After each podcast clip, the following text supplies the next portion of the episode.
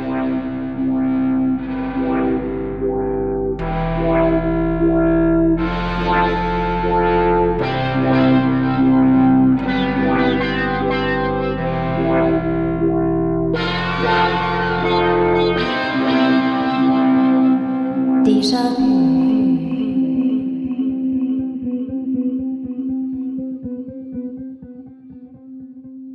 Hallo und herzlich willkommen zurück zu einer neuen Ausgabe des Déjà-vu Geschichte Podcast. Mein Name ist Ralf und hier auf diesem Podcast erzähle ich alle zwei Wochen aus der Geschichte und zwar immer mit Gegenwartsbezug und mit der notwendigen Portion Augenzwinkern. Bevor wir heute in die Episode reinstarten, wie immer, am Anfang den Hinweis, Du findest in den Shownotes zu dieser Episode einen Link auf meiner Website, wo ich dir alles über den Déjà-vu-Geschichte Newsletter erzähle.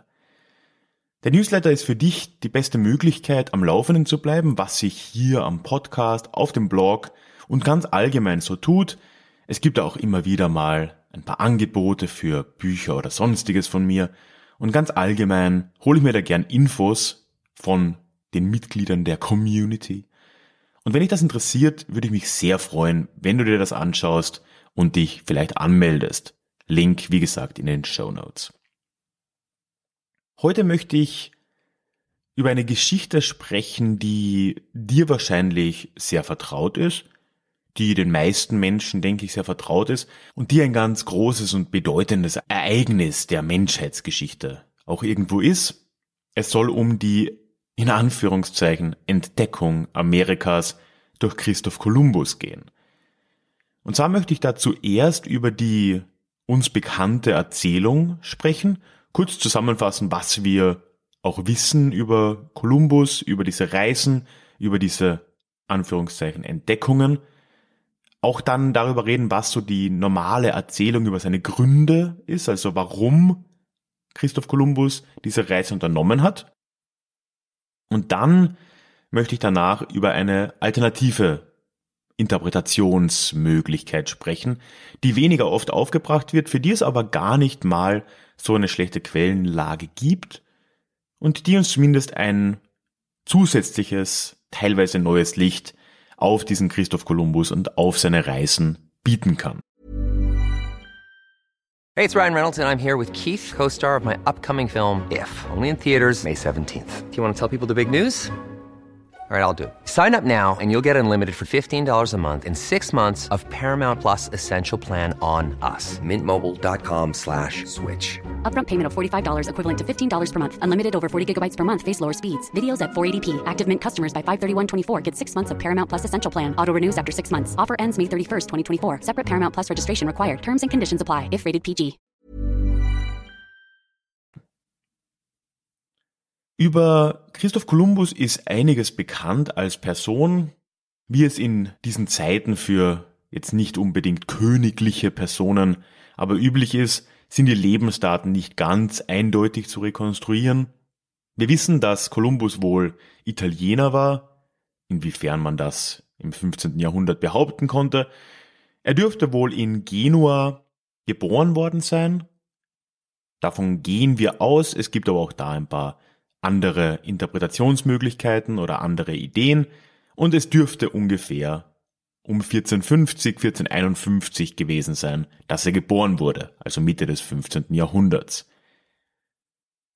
Kolumbus dürfte schon in recht frühen Jahren damit begonnen haben, die Meere zu befahren, zuerst das Mittelmeer, und er hatte dann schon als Jugendlicher und als junger Erwachsener einen großen Erfahrungsschatz, was diese Seereisen auch anging, später auch auf dem Atlantik. Und ab den 1480er Jahren spätestens entwickelt er diese Idee, dass er in den Westen fahren wollte, um so in den Osten zu gelangen, um nach Indien zu gelangen. Gleich hier eine Sache vorweg, es hält sich ja immer noch relativ hartnäckig, zumindest in Schulgeschichtsbüchern teilweise, das Gerücht, dass es nicht weitgehend bekannt gewesen wäre, dass die Erde eine Kugel war zu Zeiten Kolumbus, das ist vollkommen falsch. Es war absolut anerkannt, dass die Erde eine Kugel ist. Erst in jüngeren Jahren und der Flat Earth Bewegung hat sich das wieder ein bisschen geändert und es gibt jetzt angeblich wieder Menschen, die behaupten, die Erde wäre keine Kugel. Zu Zeiten Kolumbus war das anerkannt. Die Frage war, wie groß diese Kugel war. Ergo, wie lange denn die Überfahrt von Spanien in den Osten nach Indien dauern würde. Auf dem Blog, es gibt zu jeder Episode immer einen, einen Blogpost, wo ich auf ein verwandtes Thema zur Episode eingehe. Diese Woche spreche ich auf dem Blog über das Kartenmaterial und über das Wissen der Welt zur Zeit Kolumbus. Wenn dich also interessiert, was man damals über die Welt und über die Weltmeere und über die Form der Erde auch gewusst hat, klick da gerne mal drauf, du findest da auch einen Link in den Show Notes. Das heißt, ab den 1480ern begann dieser Kolumbus dann diese Idee, heute würde man sagen, zu pitchen, also er suchte sich jemanden, der ihn dabei unterstützen könnte. Zuerst hat er das am portugiesischen Hof probiert, wo er wohl auch schon länger gelebt hat. Also nicht am Hof, aber in Portugal. Und letztendlich, bekanntlicherweise, findet er in Spanien dann 1492 Unterstützer und fährt auf seine erste Reise Richtung Amerika, wie sich später herausstellen würde.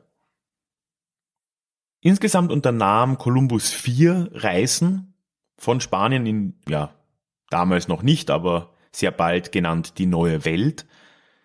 Die erste Reise 1492 brachte ihn zuerst in die Bahamas. Wir gehen davon aus, dass San Salvador die erste Insel war, die er betrat, also die erste amerikanische Insel, die von den Spaniern dann erreicht wurde. Aber schon während dieser ersten Reise bewegte er sich dann auch weiter fort und entdeckte wieder. Wir denken uns bei Entdecken bitte immer die Anführungszeichen dazu. Natürlich waren da überall schon Menschen, er hat eigentlich nichts entdeckt, aber ja, das ist halt der Wortlaut, ne? Entdeckte er die Insel Hispaniola, wo er dann auch eine erste Kolonie begründete. Also Kolonie damals noch nicht im Zusammenhang einer starken politischen Kontrolle, aber eine erste Siedlung von Europäern wurde dort dann schon auf dieser Reise etabliert. Hispaniola ist heute die Insel, auf der Haiti und die Dominikanische Republik liegen. Ja, und dann letztendlich schon auf dieser ersten Reise dürfte Kolumbus auch auf Kuba gestoßen sein, das er damals für das Festland hielt. Allerdings nicht das amerikanische Festland, sondern das chinesische Festland. 1493 schon, im Jahr darauf, folgt eine zweite Reise. Da landet Kolumbus zuerst in den Antillen, also weiter südlich in Richtung Südamerika. Dann wieder segelt er nach Hispaniola, wo ja, wie gesagt, schon eine Siedlung dann auch existiert hat.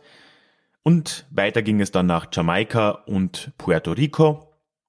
1498 folgt eine dritte Reise wo er dann sehr weit in den Süden gelangt, nach Trinidad und dann wohl zumindest das erste Mal das südamerikanische Festland sieht, bei Venezuela. Und in der vierten Reise, da hat er dann tatsächlich sicher das Festland Amerikas betreten. In Mittelamerika, da hat er nämlich Honduras und Panama abgefahren. Wie gesagt, dachte Kolumbus sein Leben lang, er wäre in Asien, Allerdings ist das mit dem Wort Indien auch so ein Missverständnis. Er dachte nicht, er wäre in Indien in der heutigen Form, wie wir Indien kennen. Man wusste damals ziemlich gut, wo Indien lag. Das Kartenmaterial, wie gesagt, mehr dazu am Blog, war relativ gut, was Asien anging, weil da einfach die Beziehungen nach Asien immer schon sehr stark gewesen sind, gerade Handelsbeziehungen bis nach China, das war alles bekannt. Es war dann eher so, dass er dachte, er wäre in Japan oder China, aber damals war es üblich, dass man den Orient oder den fernen Osten vielmehr halt einfach als Indien bezeichnet hat. Also er dachte nicht, dass er im heutigen Indien war. Ursprünglich war seine Idee, war Kolumbus Idee, dass er wohl irgendwo südlich von Japan auf irgendwelchen Inselgruppen gelandet sein dürfte. Das war damals Common Knowledge. Seit Marco Polo kannte man China und kannte man Japan und es war in den Karten immer verzeichnet. Stimmt ja auch, dass da südlich, südöstlich von Japan es einige kleinere Inseln gibt. Er dachte, er wäre dort gelandet. Später, als er dann Kuba entdeckte, nahm er an, dass Kuba wohl jetzt das, das Festland China sein müsse. Angeblich hat Kolumbus sogar seiner Crew verboten, etwas Gegenteiliges zu behaupten. Also wer behauptet hat, Kuba wäre eine Insel, der ist bestraft worden. Ja, und später natürlich, als er dann das tatsächliche amerikanische Festland betreten hat, dachte er, er wäre eben am asiatischen Festland, aber nicht per se in Indien. Das muss man hier schon auch korrigieren. Kommen wir zu den üblicherweise genannten Gründen für diese Reise Kolumbus. Die übliche Erzählung ist, dass man einen Seeweg nach Indien entdecken, finden wollte, um sich den Weg über das Land zu ersparen. Dieser Handelsweg existierte ja, allerdings waren da dazwischen muslimische Staaten, die relativ hohe Zölle wohl auch verlangt haben, Karawansereien und so weiter sind ja auch nicht ganz günstig. Man wollte die Reichtümer des Ostens, da geht es immer in erster Linie mal um Gewürze, ja günstiger und in größeren Mengen nach Europa bekommen. Das war so die Idee. Es wird auch da wieder oft sehr vereinfacht dargestellt. Es war ja nicht so, dass der Landweg komplett blockiert gewesen wäre. Er war nur relativ teuer. Und damals wurde einfach die Technik, was den Schiffbau anging, so weit verbessert und immer, immer ausgereifter, dass es schlicht möglich war, denkbar war und dementsprechend dann auch günstiger war, das mit Schiffen zu erledigen. Deswegen war es sehr interessant, sowohl für Portugal als auch für Spanien, diesen Seeweg zu etablieren. Ja, und ein weiterer Grund, der Kolumbus immer nachgesagt wird und der auch in seinen Bordbüchern Einzug hält, ist, dass Gold gefunden werden soll. Hey, it's Ryan Reynolds and I'm here with Keith, co-star of my upcoming film If, only in theaters May 17th. Do you want to tell people the big news? All right, I'll do it. Sign up now and you'll get unlimited for $15 a month in six months of Paramount Plus Essential Plan on us. Mintmobile.com slash switch. Upfront payment of $45 equivalent to $15 per month. Unlimited over 40 gigabytes per month. Face lower speeds. Videos at 480p. Active Mint customers by 531.24 get six months of Paramount Plus Essential Plan. Auto renews after six months. Offer ends May 31st, 2024. Separate Paramount Plus registration required. Terms and conditions apply if rated PG. Spätestens ab seiner zweiten Reise, also er kommt zurück, 1493, Königin Isabella war seine große Unterstützerin, er erklärt ihr, ja, er hat hier dieses Land gefunden, aber als Rechtfertigung für seine zweite Reise spricht er nicht mehr so sehr über den Handel, weil er hat dort ja nicht wirklich etwas gefunden, was Indien oder China oder was auch immer geähnelt hätte, aber er sprach dann immer öfter von Gold. Also das war tatsächlich auch ein Mitgrund und wird dann auch immer genannt. Und später natürlich die spanischen Konquistadoren, die dann ihr Unwesen trieben da in Süd- und Mittelamerika, waren natürlich sehr oft von dieser Idee der Goldfunde getrieben, ne? Eldorado und so weiter und so fort. Das heißt, zusammenfassend, die klassische Erzählung der Entdeckungsfahrten Kolumbus ist, dass seine Gründe in allererster Linie mal wirtschaftlich waren. Er wollte einen Seeweg nach Indien etablieren, um günstiger Waren des Orients, Waren des Ostens nach Europa zu bringen und oder er wollte Gold finden. Das heißt, die Wirtschaft steht hier im Vordergrund.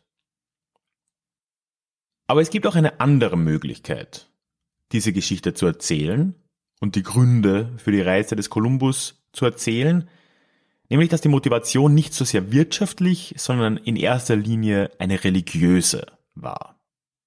Die Logik dieser Erzählung ist erstmal relativ einleuchtend und relativ nachvollziehbar. Zu der Zeit hat sich ja der Islam bekanntlich recht breit gemacht und ein Plan Kolumbus soll es nun gewesen sein, sich in Asien mit dem Großkhan, dem sogenannten Großkhan zu treffen, wohl einem Mongolenführer, und mit ihm eine Allianz zu schmieden gegen die muslimischen Reiche der Zeit. Einerseits die Mamluken in, im heutigen Ägypten, andererseits das Osmanische Reich. Andererseits war eine Idee des Kolumbus laut dieser Interpretation, die Kirchen, also die christlichen Kirchen in Ost und West, miteinander in diesem Kampf gegen den Islam zu vereinigen – und letzten Endes sollte das alles dem Ziel dienen, Jerusalem wieder einzunehmen, zurückzuerobern von den Muslimen. Oder wenn all das nicht möglich sein sollte, dann zu aller mindestens sollte das Gold, das Kolumbus da irgendwo finden würde, genau diesem Zweck dienen. Das heißt, in dieser Erzählung ist Kolumbus weniger ein Entdecker, der von wirtschaftlichen Faktoren getrieben wird, sondern fast ein Kreuzritter in Spee. Sein Ziel ist in erster Linie das Zurückdrängen des Islam, die Wiedereroberung Jerusalems und zu diesem Zweck eine Allianz mit den Kirchen im Osten, mit den asiatischen Kirchen und mit den Mongolen. Das klingt jetzt zuerst wie eine relativ abstruse Idee, weil man, ich zumindest, ich weiß nicht, wie es dir geht, davon normalerweise noch nichts gehört hat. Es ist dann aber überraschend, dass die Quellenlage dazu relativ stark ist. Das erste Mal aufgebracht wird diese Idee nämlich schon von fast einem Zeitgenossen Kolumbus, nämlich von Bartolomé de las Casas. Er war ein früher Missionar in Lateinamerika im frühen 16. Jahrhundert, war auch ein Conquistador, später der erste Bischof in Südmexiko und ganz wichtig, er war der Sohn eines Begleiters Kolumbus. Sowohl Bartholomäs Vater als auch sein Onkel waren Teil der zweiten Reise des Kolumbus nach Amerika und er konnte sich anscheinend auf die Bordbücher des Kolumbus stützen bei den Schriften, die wir von diesem Bartolomé de las Casas heute noch haben. Das heißt, diese Schriften sind einigermaßen glaubwürdig. Wir haben das Bordbuch Kolumbus nämlich nicht mehr, nur in der Abschrift dieses Bartolomé de las Casas. Aber schon in diesen Abschriften ist von diesen Ideen die Rede. Es ist vom Mongolen-Khan die Rede. All das ist schon da drin vorhanden. Die Frage ist, ob das jetzt wirklich historisch ist oder ob De las Casas da was dazu erfunden hat, das können wir halt nicht endgültig klären. Was dazu kommt, ist, dass die Grundlogik des Arguments schon irgendwo einfach valide ist. Im späten Mittelalter noch und Kolumbus war ja selbst durchaus ein Mann des späten Mittelalters. Klar, heute behaupten wir, damit oder um diese Zeit herum begann die frühe Neuzeit. Ja, für die Leute damals macht das keinen großen Unterschied, aber die Lebenswelt der Menschen war immer noch eine stark religiös geprägte. So ja auch für Kolumbus, davon kann man ausgehen. Das heißt, die Idee, dass Religion ein großer Motivationsfaktor war, abseits vom wirtschaftlichen, ist ja erstmal nur nachvollziehbar. Das war zu der Zeit ja gang und gäbe. Was man nun einwenden kann, ist freilich, dass Kreuzzüge in dem Sinn im 15. Jahrhundert nicht mehr en vogue waren. Es war schon lange Zeit kein Kreuzzug mehr gestartet in Richtung Nahen Osten, in Richtung Heiliges Land. Der letzte, heute zumindest so gesehene, offizielle, in Anführungszeichen, Kreuzzug, der siebte Kreuzzug, fand schon 1270 statt. Das heißt ganze 220 Jahre vor der Reise des Kolumbus. Aber noch zu Lebzeiten Kolumbus hat der letzte Papst, Pius II., in den 1460ern von einem Kreuzzug gesprochen zumindest. Das heißt, die Ideen waren schon da. Und was man dieser Interpretation zugutehalten muss, das Thema Islam, das hätte man wohl von europäischer Seite gesagt, Problem Islam, das war ja zu der Zeit des Kolumbus absolut präsent. 1453 ist Konstantinopel an die Osmanen gefallen. 1492 dann im Jahr der Abreise Kolumbus wurde die Reconquista in Spanien beendet und Granada wurde zurückerobert von den muslimischen Herrschern der Zeit. Damit endet die muslimische Präsenz auf der iberischen Halbinsel. Das heißt, der Islam war natürlich sehr präsent in den Köpfen der Menschen der Zeit. Das kann man mit Sicherheit sagen. Und von dem her kann man nicht ganz von der Hand weisen, dass auch für Kolumbus das irgendwo eine Rolle gespielt hat. Ich meine, das große Problem dieser Interpretation ist eigentlich ein ganz anderes, nämlich dass die Grundlogik äh, für Kolumbus wohl wenig gebracht hätte. Hätte er es wirklich geschafft, über den Westen nach, sagen wir mal, China zu gelangen und hätte dort diesen Großkhan getroffen, dann stellt sich die Frage erstens, welcher Großkhan war das? Und zweitens, was für eine Hilfe hätte der denn geleistet? Man muss sagen, 1492, da war die Zeit der Mongolen ja auch schon lange vorbei. Das große Jahrhundert der Mongolen war das 13. Jahrhundert und später, gut, die goldene Horde würde sich noch eine Weile halten, ist dann auch erst kurz nach den Entdeckungen Kolumbus endgültig untergegangen. Aber auch zum Beispiel in China, die mongolische Yuan-Dynastie ist schon Mitte des 14. Jahrhunderts, 130 Jahre vor Kolumbus Reise gefallen. Das heißt, da waren die Mongolen auch nicht mehr an der Macht. Welchen Khan hätte er denn da treffen wollen? Und dann natürlich, was für eine Hilfe wäre dieser Khan dann gewesen? Wie gesagt, militärisch im Vergleich zu zum Beispiel den Osmanen wäre das wahrscheinlich fast vernachlässigbar gewesen. Das heißt, am Ende ist meiner Meinung nach diese Interpretation, diese religiös getriebene Motivation des Kolumbus, wenn jetzt nicht die volle Wahrheit, sind da schon ein paar Aspekte drin, die ich zumindest interessant und vor allem auch glaubwürdig finde. Einerseits die Grundidee, dass die Religion für ihn als Motivation eine Rolle gespielt haben muss, ist nur nachvollziehbar. Dann ist Bartolomé de las Casas eine einigermaßen glaubwürdige Quelle. Und von dem her ist es schon etwas, was zum Bild des Kolumbus, finde ich, etwas hinzufügt und dem rein wirtschaftlichen Denken, das ihm da oft unterstellt wird, eine andere Facette hinzufügt. Warum man davon selten was hört, ist dann auch schwer zu beantworten, aber andererseits, Kolumbus ist sowieso ein Thema, das immer und überall nur sehr oberflächlich behandelt wird. Teilweise findet man noch Verweise darauf, dass Kolumbus ein Visionär gewesen sein soll, weil er dachte, als einer der wenigen, dass die Erde rund war. Das ist ja vollkommener Blödsinn. Dann diese Sache mit, dass er glaubt, er wäre in Indien. Das hat er so auch nicht gestimmt. Also generell ist unsere Erzählung von Kolumbus ja schon eine sehr oberflächliche. Überrascht mich jetzt nicht, dass man davon dann nicht so oft hört. So, wie gesagt, auf dem Blog erzähle ich noch ein bisschen mehr darüber, wie denn damals das Wissen, der Wissensstand über die Form der Erde, über die Kontinente, auch über die möglichen Routen und so weiter war, welche Karten es gab. Also wenn dich interessiert, auf was Kolumbus eigentlich aufbauen konnte mit seiner Reise, klick da gern mal hin. Du findest den Link in den Show Notes. Dann, wie gesagt, findest du in den Show Notes auch einen Link auf meine Website, wo ich dir nochmal alles über den Déjà-vu-Geschichte-Newsletter erzähle. Ich freue mich sehr, wenn du dich dort anmelden möchtest. Dann, wo auch immer du diesen Podcast hörst, bei iTunes, im Podcatcher deiner Wahl, freue ich mich sehr, wenn du mich abonnierst. Bei iTunes kannst du mich auch bewerten und auch zum iTunes Store findest du unten einen Link. Wenn du mir ein paar Sterne hinterlassen könntest, würde mich das sehr freuen. Zu guter Letzt, wenn wir schon über mich freuen reden, kann man Déjà-vu-Geschichte auch finanziell unterstützen.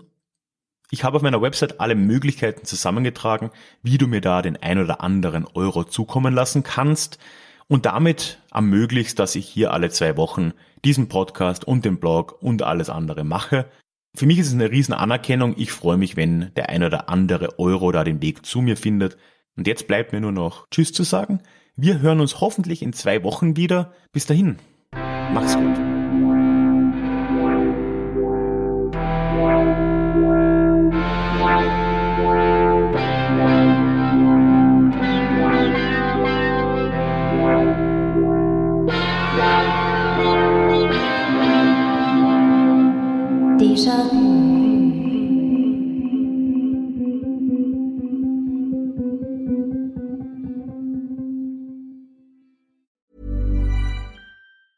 Planning for your next trip? Elevate your travel style with Quince. Quince has all the jet setting essentials you'll want for your next getaway, like European linen, premium luggage options, buttery soft Italian leather bags, and so much more. And is all priced at 50 to 80% less than similar brands. Plus, Quince only works with factories that use safe and ethical manufacturing practices. Pack your bags with high-quality essentials you'll be wearing for vacations to come with Quince. Go to quince.com/pack for free shipping and 365-day returns.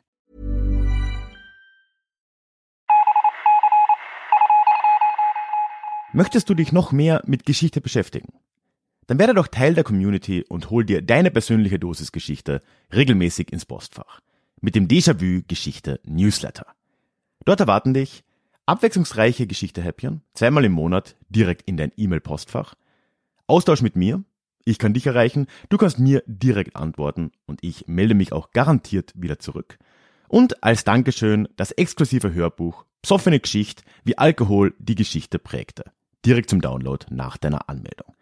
Alle weiteren Infos zum Newsletter findest du verlinkt in den Show Notes oder auf ralfgrabuschnick.com slash newsletter.